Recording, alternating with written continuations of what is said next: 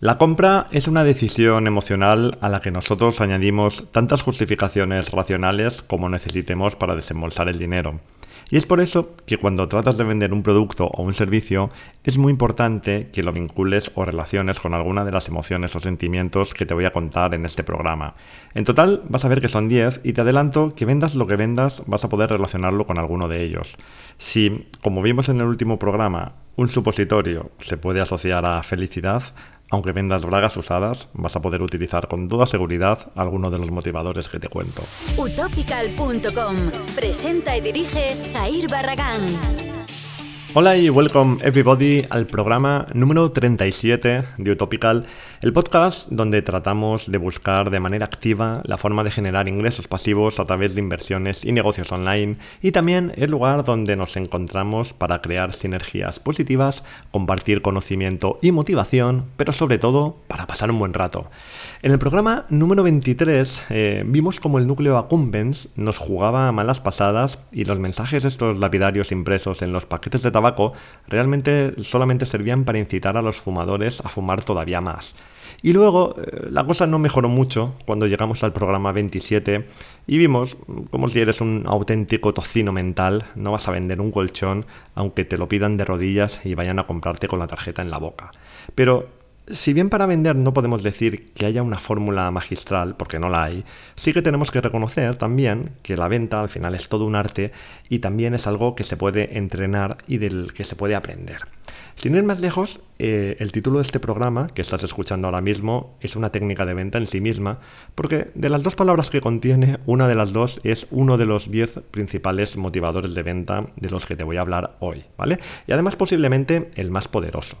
Y como decimos, que esto se puede aprender, esto de las ventas se puede aprender, pues vamos a intentar hacer un repaso a lo que tenemos que tener en cuenta a la hora de intentar efectuar una venta, ¿vale? Pero vamos a ir por partes. Antes de, de entrar en materia propiamente, me gustaría apelar al sentido común, a que valores las cosas por ti mismo o por ti misma, porque tenemos que tener en cuenta que hay cosas que se repiten en ventas una y mil veces y que gracias a tanta mm, repetición se perpetúa, aunque sea una estupidez y aunque solamente sirva para perder clientes o para molestar. Te voy a poner un ejemplo. Entras en una tienda de ropa y te dicen aquello de, hola, ¿puedo ayudarte en algo? Mm, pues mira, hola, pero, pero no. Y claro, es que ya me imagino que si necesito algo y tú estás trabajando atendiendo al público, pues me vas a ayudar. No sé, yo, yo creo de verdad que estas frases no ayudan en nada, principalmente por dos motivos. Primero, porque son obvias, ¿vale? Y segundo, porque delantan ansia de venta. Y el ansia de venta es algo que no vende nada, más bien todo lo contrario. Em, supongo que estaréis todos de acuerdo conmigo. Lo que tienes que hacer mm, es, bueno, yo creo que es muy sencillo, es simplemente tratar de entender a tu cliente y tratar de conectar con él.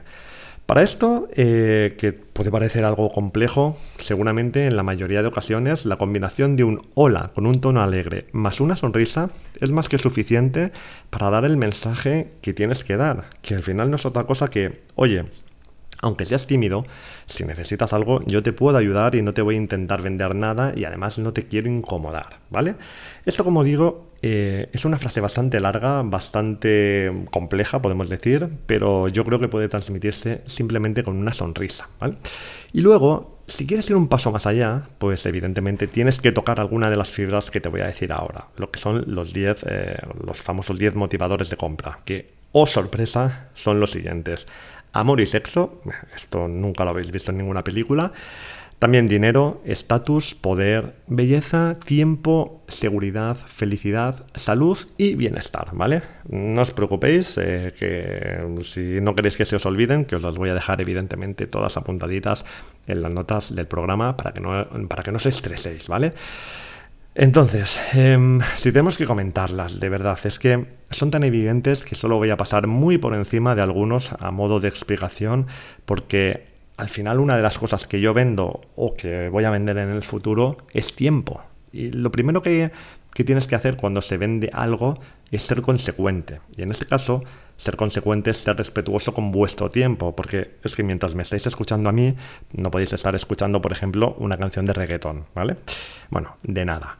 Y bueno, Seguramente, em, con respecto a la mayoría de estos motivadores, supongo que los entiendes e incluso los puedes identificar fácilmente en algunas de tus decisiones de compra, pero no siempre es así. Y por ejemplo, uno con el que mucha gente choca a veces es con el del estatus. Parece que esto mm, no mola decir que te dejas llevar por el tema del estatus, pero mirad, eh, un ejemplo clarísimo de venta de estatus eh, son como os podéis imaginar seguramente las marcas de coches de gama alta. Es evidente que un coche de 60.000, de 80.000 o de 150.000 euros te lleva al mismo sitio que uno de 20.000, exactamente al mismo. Entonces, ¿por qué pagas dos, tres o cuatro veces más? Eh, quizá te digas a ti mismo que por comodidad, eh, o porque tiene una lucecita LED que otro no tiene, o porque alcanza los 385 km por hora, aunque en tu país no se pueda pasar de los 120, pero al final esto no son más que cosas que te dices a ti mismo para convencerte, pero lo que te están vendiendo en realidad, obviamente, es estatus, nada más, ¿vale? Con respecto a la felicidad, bueno, de este tema ya hablamos la semana pasada y sabemos que nos venden felicidad desde las fotos, mucho antes de, Instagram y todas estas cosas, ya lo comentamos en el podcast, como os digo, la semana pasada, hasta los supositorios, ¿vale? Así que poco más podemos añadir a lo que ya dijimos en el último programa. Con respecto a la salud, pues mira, puedes pensar en cualquier cosa relacionada con el fitness o con las papillas para tu bebé. Respecto al tiempo, ¿qué queréis que os diga? El tiempo es comodidad. Y cuando algo es más cómodo, simplemente eh, se vende. Y si no, que se lo digan a Amazon. Amor y sexo. Bueno, eh, Amor y Sexo, os dejé la semana pasada también en las notas del programa algún ejemplo de alusión sexual en anuncios impresos, pero si queréis completar el repertorio y todavía tenéis televisión, os recomendaría que la pongáis en Navidad y que me digáis qué pensáis de los anuncios de colonias, porque bueno, yo creo que algunos de estos anuncios los sacan directamente de Pornhub, ¿vale? Pero bueno, Estoy seguro de que si os paráis a pensar en los motivadores, ya empezáis a ser capaces de identificarlos en la publicidad, pero es posible que creáis que en vuestro caso no se, no se pueden aplicar pero yo creo que siempre se pueden aplicar, no, que simplemente como mucho habrá que tener un poquito de imaginación y intentar salir de las frases típicas estas que se repiten una y mil veces. Y luego también hay un pequeño truco que funciona en muchas ocasiones y es aplicar una muletilla, la muletilla de para o para qué. Mm, y ya está, así de sencillo. Y mira aquí, yo de verdad os digo que detesto enormemente las fórmulas magistrales de este tipo, pero es que en este caso es así y funciona bastante bien, ¿vale? Vamos a volver para comprobarlo a la tienda de ropa y vamos a imaginar que, han entrado dos chicos, ¿vale? Dos chicos jovencitos de estos guaperas, ¿vale? A poco que escuches de lo que hablan, eh, si no hubo fútbol el día anterior, estarán hablando, eh, bueno, tú ya sabes de qué estarán hablando, ¿no? Eh, lo normal es que debatan por qué Sócrates afirmaba que la duda misma era expresión de la verdad, puesto que no podríamos dudar si no existiera una verdad que se sustrae de la duda. La verdad, por lo tanto, no podría ser conocida en sí misma. Esto es algo de lo que hablan mucho los chavales cuando van a comprar ropa.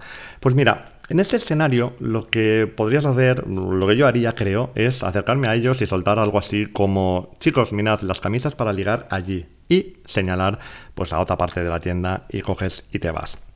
De esta manera has roto el hielo de una manera diferente, de una manera menos artificial de la que estamos hablando antes. Y además el hecho de irte es importante porque hace, bueno, primero de todo que el comprador se sienta eh, cómodo, ¿vale? Y por otra parte que tú no desprendas ansias de vender. En este caso, como veis, he utilizado la muletilla para, ¿vale? Aquí la tenemos incluida, aunque realmente también tengo que deciros que no siempre es imprescindible esta muletilla, ¿no? Hay más cosas que se pueden hacer.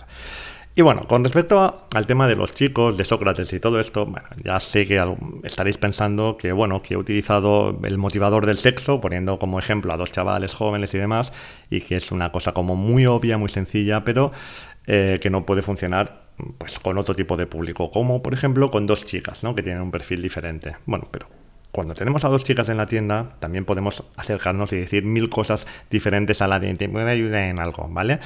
Eh, por ejemplo, puedes acercarte y decir, este me encanta algo que tenga en la mano, un vestido que tenga, ¿vale? Mm, o si se lo ha probado el vestido, un simple te queda genial y coges y te vas, ¿no? Y si, si, no, lo si no se lo ha probado, perdón, eh, decirle algo como te quedará genial y te vas, ¿vale? Ahora estamos apelando al motivador de la belleza y lo estamos haciendo con frases de entre 3 y 9 palabras que no apestan a ansia de venta y que sirven de ancla o de nexo para establecer una conversación si es que el cliente quiere. Y eso está bien porque si el cliente quiere, te va a comprar. Y si no quiere, lo que tienes que hacer es dejarle marchar, porque como te pongas a agobiarlo, lo que te va a pasar es que no va a volver a entrar en tu tienda. Esto son cosas que os aseguro que pasan. A mí por lo menos bueno, os lo puedo garantizar. Por lo tanto, es importante que seáis capaces de dejar marchar, como yo, que os voy a dejar marchar porque este programa se, está acabando ya. Y además, eh, os voy a dejar marchar sin pediros valoraciones en Apple Podcast, porque desde que Chus dejó la suya en febrero, pues no ha caído ninguna, pero oye, yo no estoy ansioso porque me dejéis ninguna valoración, así que no voy a decir nada al respecto. Ah, lo único que sí, eh, que recordad echad un ojo a las notas del programa, porque ahí tenéis el enlace al canal de Telegram, donde os voy contando mis penas regularmente. En el próximo programa.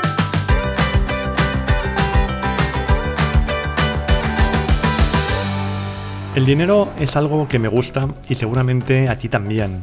Y es curioso porque es una herramienta que aunque llevamos toda la vida utilizándola, la mayoría de la gente no sabe ni de dónde viene, ni cómo se genera, ni mucho menos el futuro que le aguarda.